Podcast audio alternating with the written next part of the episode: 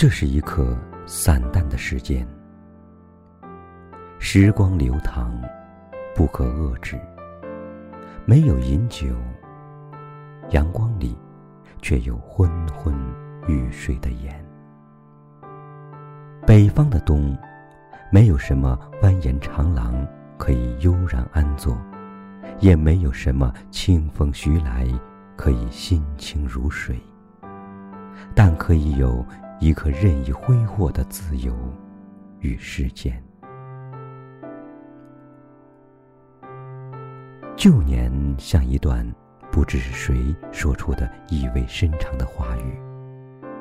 日子仍是很长，我的光景的逝去，如这般的你，亲近又疏离的，落在了一场雪上。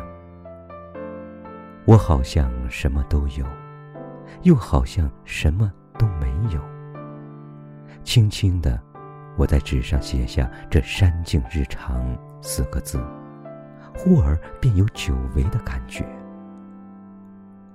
原来，远，就是那样的一种情结，在心底，是深刻，亦是清浅，犹如眼前的这方言。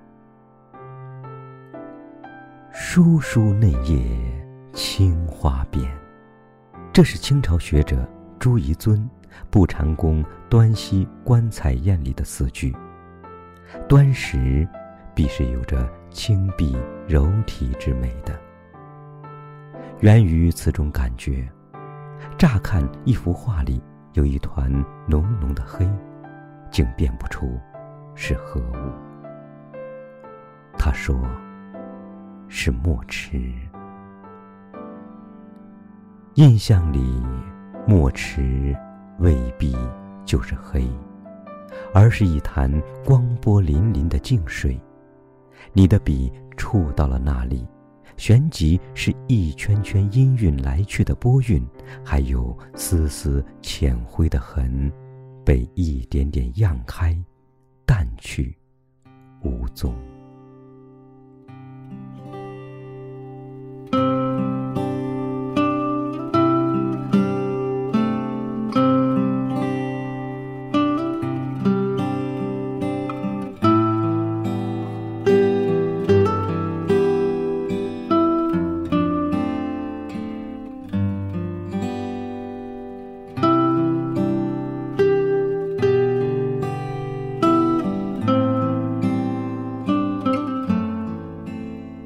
附近有一片生机盎然的林子，林中有一条甬道蜿蜒至远方。有一女子从树下经过，轻轻盈盈的裙袂，风中一袭草衣出水。她径直的走，彼此都不曾知觉。她断然不会想到，她路过的她当年敌砚习笔的地方，后来就叫做。洗墨池，有一个叫曾巩的人，还做了篇《墨池记》。临川之城东，有地隐然而高，以临于西，曰新城。新城之上，有池洼然而方以长，曰王羲之之墨池者，寻伯子。临川记，云也。我忆想墨池边，有过这样一次没有伤感和想念的相遇，把俯仰回眸之间的山水岁月，归于平静和安好。在我们的一生里，有时候就是这样。看似简单的东西，却愈发被认为是无可名状的事物，因而不能理解或确定。放慢了心思去猜想，也不能把持，如生命里错过了的许多许多，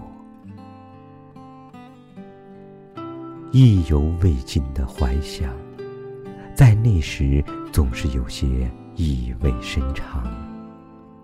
好伴云来，还将梦去，不知旧游何处。心中有人散后，一钩新月，天如水的景。